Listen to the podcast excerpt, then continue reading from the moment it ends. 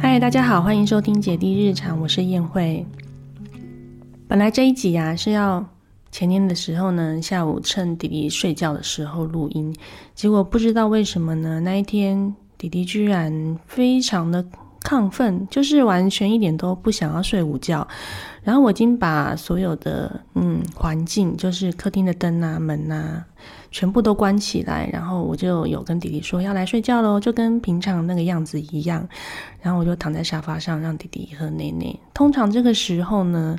因为所有的环境都打造成就是要睡觉的样子，所以他大概翻一翻之后呢，就会睡着。结果不知道为什么呢，前天他就完全不想睡觉诶，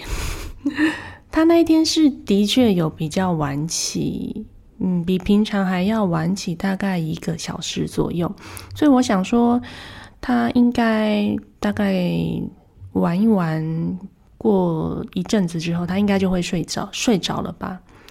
结果他完全不想睡觉，诶，就这边东摸摸西摸摸，一直摸一直摸，结果呢，就摸到了要去接姐姐，接姐姐放学回家。然后呢，我想说他可能四五点或是六七点应该就会想睡觉了吧？结果也没有，诶，完全没有疲态耶，真的非常的反常。然后。一直到九点，对，他应该就是九点左右，就是比平常睡觉时间大概再早一半个小时到一个小时左右的时间呢，他就睡觉了，就是直接睡晚觉这样子。所以我本来那天打算要录 podcast，结果就嗯被被延后了。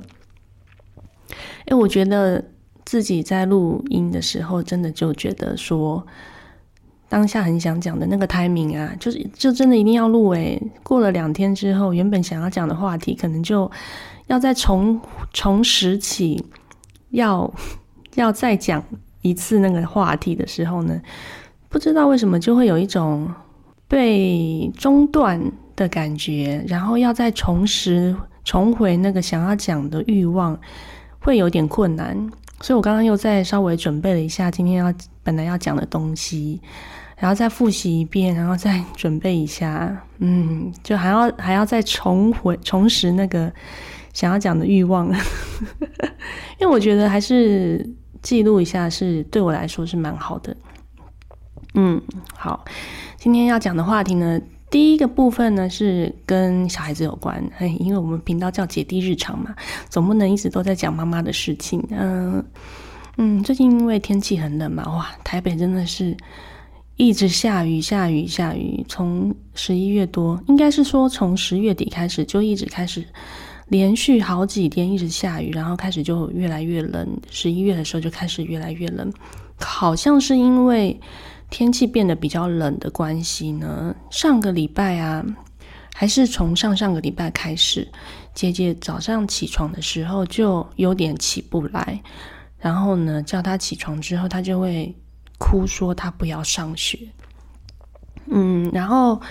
嗯，这个时候就很麻烦啦，因为如果小孩子说哭闹说你不要上学，不要上学的时候，你真的强迫他要他去穿裤子，穿上裤子，穿上鞋子，真的是一件非常困难的事情。总不能他，嗯，你强迫他穿上裤子，穿上鞋子，然后一直哭闹哭闹，然后你要把他抱着一个哭闹的小孩去学校吧，这是非常困难的事情。所以你还是得要让他可以在心情上跟他的理解上，是他愿意接受，可以要需要要去上学这件事情。嗯，不管用任何的方法安抚啊、说服啊等等之类的各种手段呢，让他可以接受哦。那他现在就要去上学这件事情。所以我那时候就嗯，可能。今天就是闹说不要上学，然后要好说歹说抱抱啊，喝奶奶啊，陪他玩一下，然后等等之类的，然后再嗯问他说，嗯，那你要不要带玩具去学校啊？你要不要带那个车车去学校啊？有的时候呢，只要讲到一件他嗯很喜欢的事情，比如说他那一阵子特别喜欢车车，那他讲到一件他很喜欢的事情的时候呢，他就突然可以好像是一个按钮被打开一样，就从本来哭闹不要去上学，突然就变成好，我愿意去上学哦。那个转变真的是非常的大哎，大到你会觉得刚刚跟的人跟现在是以同一个人吗？会有这种。非常大的落差，而且他在闹不要上学的时候啊，你会有一种感觉是他的反抗心非常的强大，然后大到你会觉得不可能说服得了他吧的这种心情。但是呢，就会有一就总是安抚着安抚着，就会突然发现，哎，他就又变成可以上学了。哇，这小孩子的那个心境转变之大哦。真的是会令你觉得很错愕诶。而且那时候我去放学去接姐姐回家的时候，我就有特别问老师说：“嗯，他在学校有没有遇到一些嗯特别的事情啊，或者是不开心的事情啊？”结果都没有诶。像我每天放学去去接他，嗯，一开始的时候我都会特别问老师说：“嗯，今天有什么有没有什么状况啊？他今天还好吗？等等。”诶，后来我都不问了耶。为什么呢？因为呢，老师都不会主动跟我说他有什么状况。可是呢，我每次去接他的时候，他老师都会跟其他的家长 反映说他们的小孩子有什么样的状况，比如说，嗯，很闹脾气呀，或者是吃饭不好好吃啊，或者是上厕所怎么样啊，或者是跟别人在那边打来打去啊。等等一堆有的没有的状况，可是呢，老师从来不会跟我反映我家女儿有什么状况诶。嗯嗯，所以我后来其实也就没有特别问说他怎么样，因为他每次接他的时候，他也都表现的非常的开心，就是都没有什么异状。然后老师也说完全没有发生什么特别的事情，而且他在学校都很开心啊，也跟同学都玩的很开心啊。所以，真的有可能是因为天气冷的关系，他们学校在午睡要叫他们起床的时候，的确也有比以前天气还比较温暖的时候，花了比较久的时间才能够 把小朋友叫起来。哇，这个天气真的是会影响人的心情，会影响很大。嗯嗯，所以真的小孩子需要更多的耐心去安抚他们的情绪。真的好像是只要他们的情绪 OK 了，哇，一切都 OK 了，也就整个会变成一个非常好相处的人，非常有礼貌、非常那个明白事理的人。只要他们情绪对了，什么都对了。嗯，我前几天应该是上个礼拜，在我的脸书哗哗哗就看到了一个我有在追踪的一个部落格的妈妈，她在她的脸书发了一篇文章，就在讲说最近他们家的。嗯，弟弟吧，就是闹得很很凶，就本来都好好的，然后最近不知道为什么，可能也是天气冷的关系吗，还是怎么样，也是就是各种各样的不配合，包括早上也不说闹说不想去上学。除了这件事情以外呢，还有一些什么作业不想写啊，等等，这有的没有的，就是很多的叛逆啊、反抗啊，弄得他很很毛，很不愉快。他说有一天呢，就是早上，他有他的两个小孩是兄弟，他们兄弟呢在嗯打闹啊，闹不想上学啊，玩呐，然后从早上起床一直到要出门，已经过了一个小时了，都还在那边闹来闹去，所以他就真的受不了，忍不住就那个稍微打打骂了一下，结果呢，过了几天就接到社会局啊来按门铃说。呃，来拜访这样子，哇，我的天呐！后来原因呢，就是因为他那一天有打骂他的小孩嘛，然后小孩到学校就跟老师哭哭说，哦，屁股痛啊，大腿痛，然后就嗯去保健室给保健室的老师稍微看了一下，就发现哎有淤青哎，然后保健室的老师就直接通报了社会局。所以呢，社会局就社工就直接来他们家找他来聊一聊，这样子。哇，我对这件事情真的马上就很有感觉，因为呢，前几天我也是发生了几乎要发生类似的事情啊，完全心有戚戚焉。就你突然接到这样子的呃那个备案门铃，真的是，因为我们家姐弟俩也是时不时啦，就是偶尔常常应该不能说偶尔，常常就是两个姐弟就是会吵得很凶。然后呢，那一天是发生什么状况呢？就是嗯，我们家楼上有一个邻居。他家里有一台脚踏车，小朋友骑的，就已经不要了，淘汰了，就送给我们一个脚踏车。然后，嗯，我们想说把它弄干净之后呢，就想说放在一楼也有占人家的位置，占公共空间，所以就把它拿到了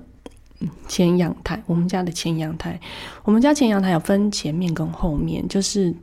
中间有一用一个帘子遮住，就后面就是比较放一些像嗯杂物类的东西，我们就把脚踏车放在后面。那姐弟俩就是进门之后也没有看到，因为中间有一个帘子隔着，所以他们也没有在第一时间发现那一台脚踏车。后来呢，晚上回家玩一玩，吃个晚餐，然后他们想要到阳台去玩。我就直接让他们去，然后他们就在那边玩很久，我也没有发现什么异状。然后结果后来我稍微去看了一下，就发现，哎，他们在玩那一台脚踏车，姐姐就在前面，她就直接爬上去，就可以坐在那边踩那个脚踏车的脚踏板，她已经够高了，腿也够长了，就踩得到。然后弟弟呢，就也自己爬上去，爬到后座。然后就坐在后面，然后姐弟俩就很开心呢，就两个都相安无事。然后我就想说啊，没关系，你们就这样玩脚踏车也无妨。我就嗯，就做我的自己的事情。结果我没想到呢，他们两个就开始过一阵子之后就开始吵了起来。哦，后来我就去看了一下，就发现哦，原来是弟弟他也很想要到姐姐的位置骑骑看。然后他们就开始吵吵了起来，吵了起来。然后后来我就吵得受不了，我就说：“你们不要再为了这一台脚踏车吵架了。如果你们再为了这一台车吵架呢，我就把脚踏车拿回去放到一楼，这样大家都不要在这里玩。而且这台脚踏车本来就是在公园才能骑，在家里也没有办法骑。”哦，姐姐听到这这个。这这些叙述描述档，就那，可能是输入的非常精华的关键，就是不能再为了这一台脚踏车吵架。哈，所以呢，结果他就做了一个反应，就是呢，因为他不想让弟弟玩嘛，他想要自己玩嘛，但是他又不能够吵架嘛，所以他就再也不开始为了这一台脚踏车哭闹，他就不再表现出任何哭闹的反应。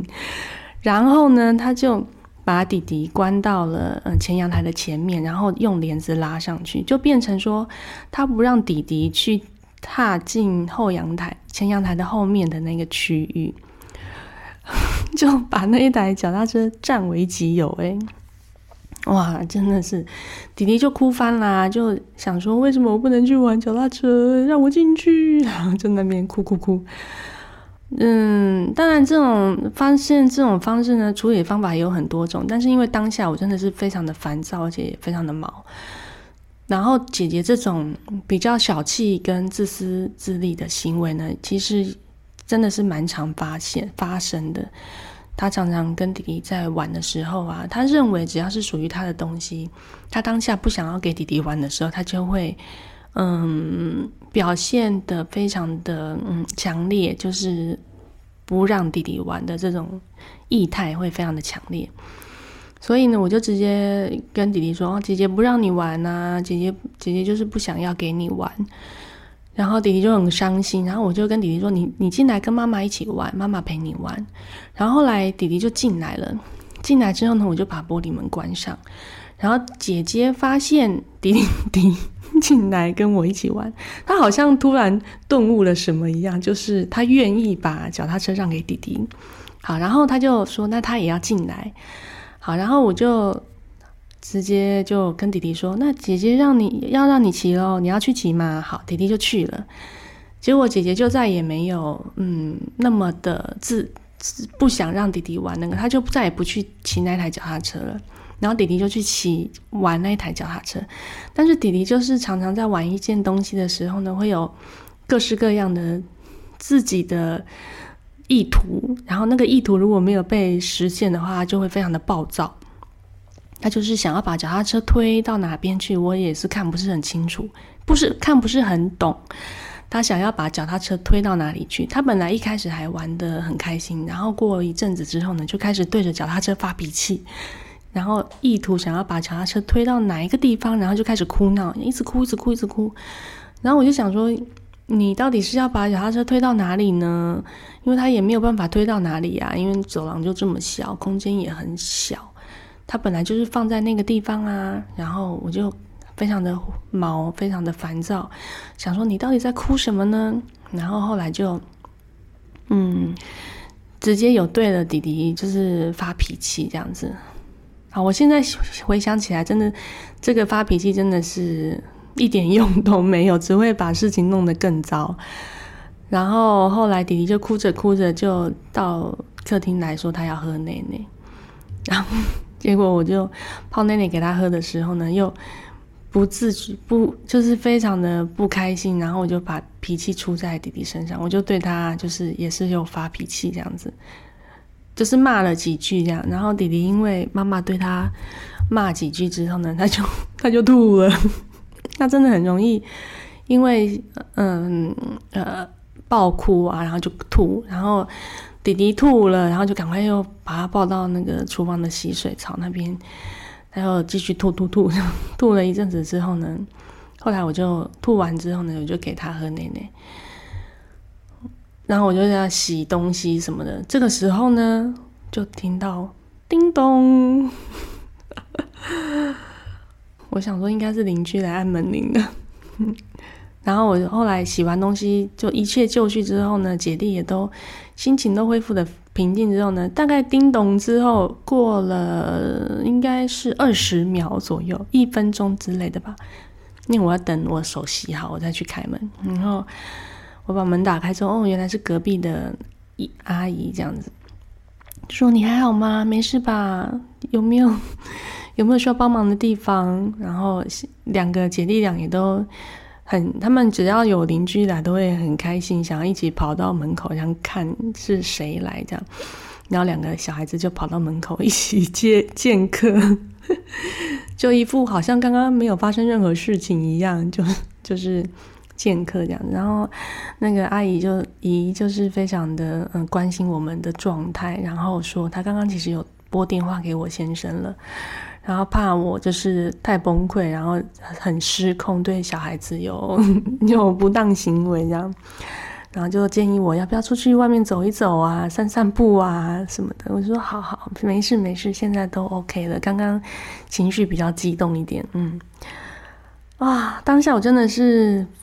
有一种无地自容的感觉，就整个。想说，我的刚刚真的是他真的是太失控了，因为他们在阳台那边哭嘛，然后我又有在阳台那边稍微骂小孩几句这样子，所以呢，声音是应该就是几个街坊邻居通通都听到了。我想住在我附近的任何人都已经听到我们这一户人家的妈妈很会骂小孩，就想说啊，如果是嗯。像那位布洛克妈妈一样的话，我真的应该过几天也接到社会局的来拜访了。现在回想起来啊，那个当下真的是很难控制自己的情绪，就是当自己的情绪飙到很高很高的时候呢，真的是很难控制哎。嗯，可是呢，现在回想起来，现在回想起来就会觉得这是没有。嗯，没有作用的，没有功能的，没有功效的处理方式，就是也只能够，也只是一时的宣泄而已，对事情的进展其实没有任何的帮助。对于弟弟的状态，就是哭闹的状态，其实是没有帮助的。但是当下的确是有宣泄到我的情绪。嗯，后来呢，就。隔一两天，当他们有哭闹的情形的时候呢，我就会回想那一天邻居按门铃，然后我就会让自己平静下来，就是妈妈不能失控，妈妈失控就会接到邻居的电铃，或是更更更多的那个回应这样子，所以妈妈就会先我啦，我是说我就会先让自己先不要。让小孩子的哭闹给自己有太多的反应，太多负面的反应，至少先停止，停止反应。隔天啊，就是那那件脚踏车事件发生之后呢，隔天姐姐回家之后，她又开始哭闹发作。然后她这次的哭闹发作呢，跟弟弟一点关系都没有。但是因为呢，我只是要想到就是 妈妈失控会招来邻居的电铃这件事情，所以我就当下就没有任何做出呃负面的反应。这样，他哭闹什么呢？他是哭闹，他要一本红有红色车车的书，然后那个书的封面是蓝色的，然后他因为他其实讲的很清楚嘛。所以呢，我在我的脑海中搜刮了我们家所有的书里面，完全就没有他说的那一本呢。而且有类似相像的书，我有拿起来问他说是不是这一本，他都说不是。哇，那我就完全不知道他要的是哪一本呢。而且我要请他自己去找的时候呢，他又拒绝，他一定要妈妈拿给他。但是我也不知道他要拿的是哪一本啊。所以我也无能为力，然后我就直接就冷处理，带弟弟去洗澡，把当下该做的事情做完。然后弟姐姐就疯啦，她就是觉得妈妈不理她，然后就继续无止境的哭闹。后来我把弟弟洗完澡，然后弟弟都通通都弄完之后呢，就坐在他附近陪弟弟看书，然后他就过来，然后就一起看，然后他就。然后就一起看之后，他又开始要那本书，我就说我不知道你要的是哪一本，但是因为我陪在他旁边，然后他就我就坐在他旁边，我没有离开，所以他就嗯慢慢慢慢的，他就 直接跟我说他要喝奶奶，然后呢，嗯，其实他当他一开始哭闹要书的时候，我有问他要不要喝奶奶。他就说他不要，所以我也就没有办法，嗯，用奶奶来安抚他的情绪。姐弟俩都有一个特质，就是当他们在无理取闹的欢的时候，如果呢直接问他们要不要喝奶奶，他们都会说好。然后他们只要在喝完奶奶之后呢，他们的心情就会我马上平复。诶，所以我对于喝奶奶跟平复心情这件事情的。非常强烈的连接，蛮觉得蛮神奇的。后来姐姐喝完奶奶之后呢，她又跟我再次提起那一本书的时候呢，我就说我不知道你要的是哪一本。我想说你该不会又要发作了吧？结果他就没有发作了，他就没有像一先前一开始的时候那么的呃激动跟无理取闹，就就去看别的书跟找别的书来看。嗯嗯，大概是这样。就至少再次发生小孩哭闹的情形的时候，我会先让自己的情绪先 pose 键，按下 pose 键，暂停，不要再跟着想要发飙这样子。还是很感谢隔壁邻居的电铃啊。嗯，让我可以稍微暂停一下目前的状态，这样子。嗯，好。哎，结果上个礼拜、上上个礼拜，姐姐在闹不想上学、跟情绪很差之类的事情。结果这礼拜呢，她就完全没有不想上学。小孩子真的是很神奇的动物哦，就是你觉得事情很糟很糟的时候，可能。很快的事情就会变得好转喽，而且这种好转也是你完全没有办法预料，也觉得跟你自己的对他们做什么事情完全一点关系都没有诶，并不是那种哦，我只要做了 A 呢，就会有 B 的好事发生；我只要做了 C 这个不好的行为，就会有 D 不好的反应发生。诶，好像一点关系都没有诶。他们就是会按照自己的步调长大。哎，这个礼拜他们完全没有任何不想上学的嗯心情，然后呢，在学校也姐姐在学校也非常的开心。嗯，她最近有几件事情都让我觉得很惊喜啦。嗯。一个是她在家都会扮演，我很爱玩那个角色扮演的游戏。她只要一回家呢，就开始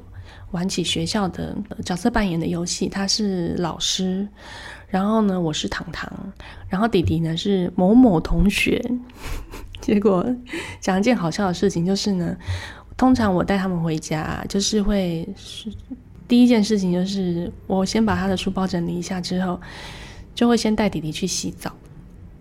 然后洗完澡之后呢，出来我会先问他要不要洗。他如果不要马上洗的话呢，我就会先陪他们玩一下，再去做晚餐。结果呢，那一天 我就跟他说：“妈妈要带弟弟去洗澡澡了哟。”然后呢，姐姐就说：“你是糖糖啦。”我就说：“哦，好，糖糖要带弟弟去洗澡澡了哟。”他就说。他不是弟弟啦，他是某某同学，然后他就讲那三个字那个名字，我就说哦，好好好，糖糖要带某某同学去洗澡澡了哟，他真的是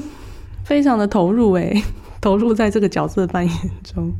只要我跟他说，跟弟弟说啊，你不要去弄姐姐的东西，然后糖姐姐就会说，我不是姐姐，我是老师。啊！然后有一天放学接姐姐回家的时候，老师就跟我说：“哎，你们家女儿真的很喜欢当老师哎！我今天呢帮她讲完，给她讲完她带来的那本故事书之后呢，就有问她说：那你要不要来讲故事给同学听啊？然后我就我就跟老师说：啊，真的吗？她有上台吗？” 然后老师就说：“有诶，有诶，他有上台，他就坐在老师本来要坐的椅子上面哦，然后就拿着那本书给同学看，这样子。他说他虽然没有真的念故事给同学听，但是他有拿那本书拿着给同学看，这样子。他有拍影片给我看，真的是哇，整个就是满足了姐姐。”想要扮演老师这个角色的欲望啊，哇，这应该他应该当下自信心爆棚，所以他这个礼拜呢，可能上学真的是太对他的胃口了，所以早上起来都没有说他不要去上学。啊，好啦，这就是我们 我今天要聊第一个主题，就是最近姐弟俩这两三个礼拜发生的事情。嗯，好。好，那我第一个主题，第二个主题呢，就是要讲，嗯，上礼拜有讲到，我在开始在学一套，呃，专业的剪辑软体嘛。那后来呢，我也剪了，嗯，应该是剪了两支半吧，严格来说，应该是剪了两支半的影片。然后，嗯，最近的这一支影片呢，是昨天上传的，嗯。是在记录姐弟俩十一月份整整十一月份的成长的记录。然后我在剪这一支影片的时候啊，就一边剪一边就学说，嗯，最近在网络上面在找嗯有关的教学影片，然后学到什么就在剪辑的时候顺便 让他可以练习跟实行一下我学到的东西。嗯，在剪这支影片的时候，我觉得对我最印象比较深刻的是，一开始把十一月份所有的影片 review 过一次之后，我先把嗯值得记录的影片、有趣的好玩的影片先拉到档案夹里面，然后再把它汇到剪辑软体里面。然后汇进去之后呢，我就对着那些。影片呢，大概有四十几个影片，然后我就开始发呆，因为这四十几个影片呢，几乎都是没有相干的。你知道，我们在记录小孩子的成长的影片呢，都是哦，当下发生有趣的事情就马上拍起来啊，比如说他们在吃东西啊，觉得太可爱了，把它拍起来；或是去公园玩，然后觉得嗯，天气太好了，太那个他们小孩状态太好了，就把它拍起来。所以每一支影片啊，几乎都没相关呢，除非说你可能在同一个地地方或同一个公园拍了三四支、三四个小片段，那些小片段呢，可能都是在同一个地方拍的，看起来就会比较有相关联这样子。不然呢，四十几支影片是彼此毫无关系的影片，他们穿的衣服也不一样，因为每天会换衣服嘛。所以呢，在面对这四十几个影片小片段的时候，就会有一种，嗯，我要把它们怎么样剪在一起呢 的那种心情啦。就是以前呢，以前我在剪影片的时候啊，就是都不会想哦，然后就反正就是按照时间轴把它们汇到那个 timeline 里面，然后呢就嗯把一些多余的稍微剪一剪，然后时时间顺序几乎没有不会。变化太多，也许就是比如说都在家发生的，就把它剪弄在一起；在外面发生的弄在一起，等等这样子，非常粗糙的，完全没有任何嗯规划细节的考量，就都剪剪在一起这样。然后这一次在剪的时候啊，就会有一种，要先看完之后呢。会有开头、中间跟结尾的想法，就是总是要有一个嗯感觉，想要让这个影片有多更多一点的细节，嗯，而不是通通像大杂烩一样通通弄进去这样子，会思考的更多，嗯，怎么表现这支影片的想法，嗯。对，可能以前影片剪影片的时候没有考虑太多，那现在剪影片的时候就会试着想的更多，然后想要让剪辑的内容应该更有层次感一点。在一开始规划好之后呢，然后就把它搭配音乐开始剪剪剪，然后也许在剪的过程中也都会有一些调整，可能就会跟一开始想的不太一样，嗯。大概是这样。这次剪影片跟以前剪影片的历经的这个过程就会就会不太一样。嗯，还觉得蛮有趣的。对于我在学剪片的时候，就会有更多不一样的收获跟体验。嗯，像之前呢，嗯，在找剪辑软体的时候啊，其实我有在。也在除了看剪辑软体以外，也有在看其他嗯很多可以剪片的 App。那些 App 呢，都是专门出给手机那边下载，然后呢，很多 App 都是可以在手机上面很轻轻松松的就可以剪辑出影片的 App。比如说像小影啊、剪映啊，很多很多。我就想要想要了解一下，就是那这些 App 有什么样？功能的差异，然后就是怎么样？如果我要剪一个直视的影片的话，要怎么样去选择这样？因为我之前用 iMovie 的时候，都只能剪横视的影片，但是如果我要上一些直视的影片，想要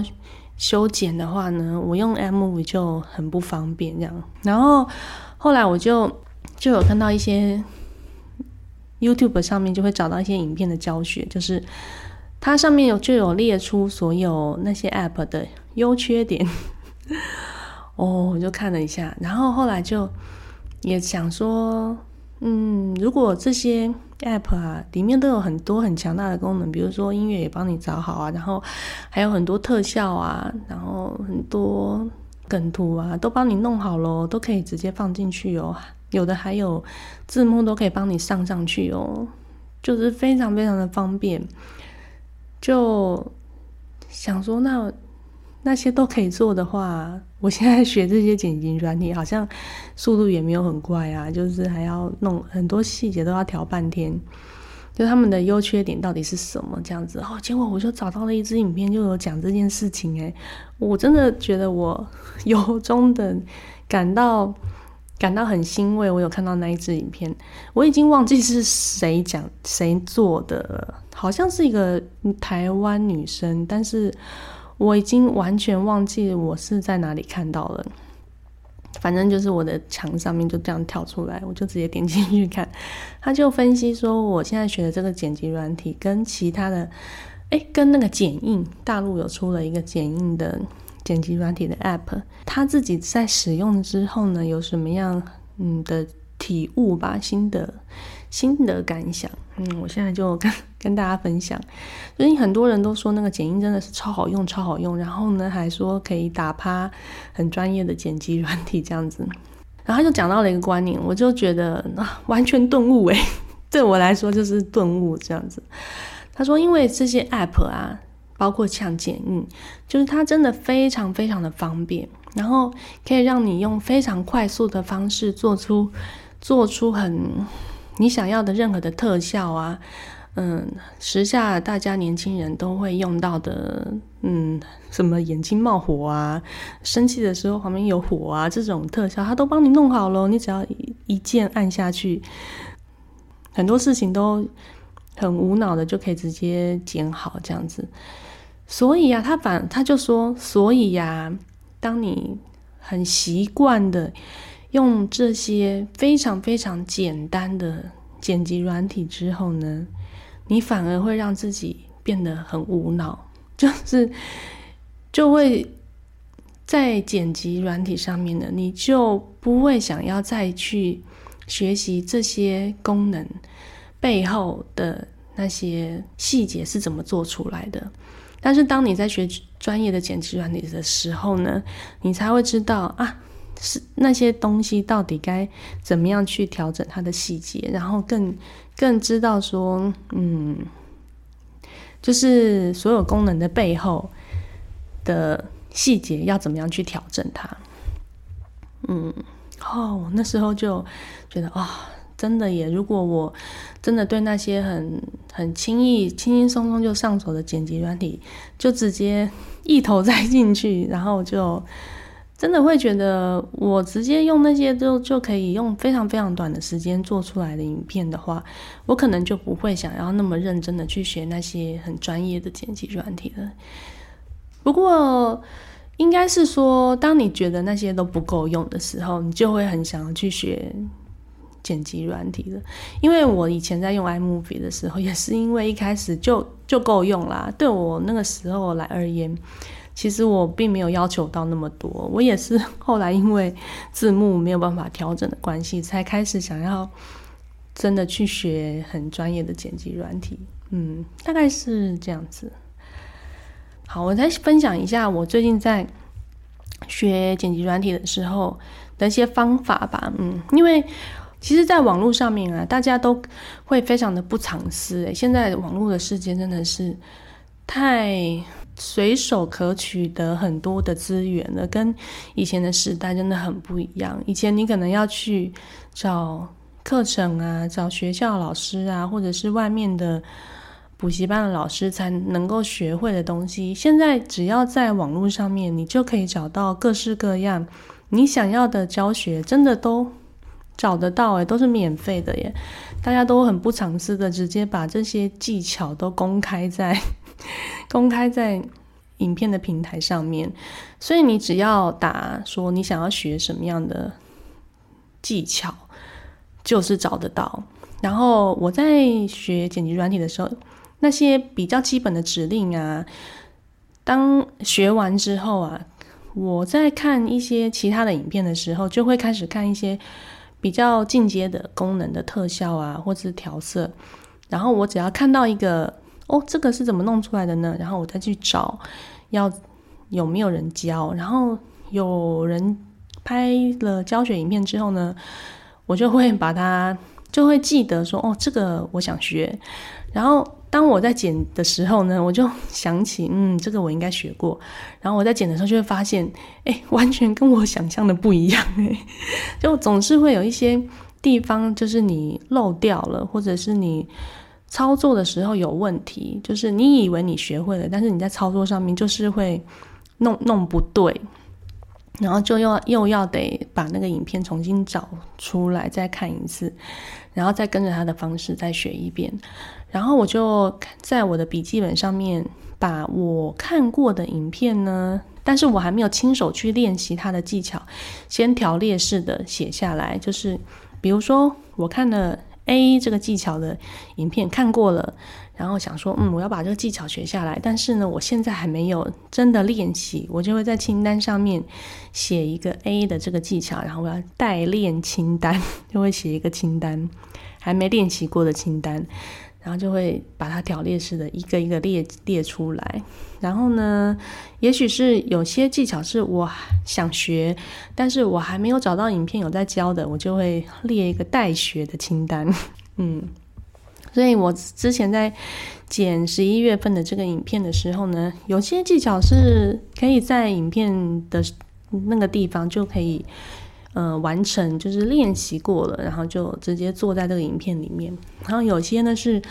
呃之后这一两个礼拜，我就会把时间跟重点就会花在之前列列过的那些要带练习的那些技巧的清单。要慢慢的去完成它，这样子，嗯，大概是我最近剪辑的生活，练习的生活啊，觉得最近过得还蛮充实的。但是会有一个问题，就是有的时候啊，真的很想放松的时候，想要。让生活喘口气，不想要再一直看跟剪辑有关的影片的时候，当当我打开我的 YouTube 的墙面的时候，就会发现为什么里面全部全部都是跟剪辑有关的影片啊？我想要放松一下啊，但是我完全找不到让我可以放松的影片呢。嗯，就是嗯，可是突然想要看一些比较放松的影片，哎，也不知道要看什么，就嗯，对。大概就是这样，可能会再让自己的步调再稍微调整一下，还蛮需要的。嗯，这就是今天想跟大家分享跟聊一聊的内容。好，对的，对的，对的。哎，最后，最后，最后要跟大家分享一下，我终于收到了第一个。Apple Podcast 上面的留言了，耶，太棒了！我现在现在回去看才发现，因为我很久没有看我的 Apple Podcast 的留言清单了，所以我是前天我才发现，哎，我有一个评论呢，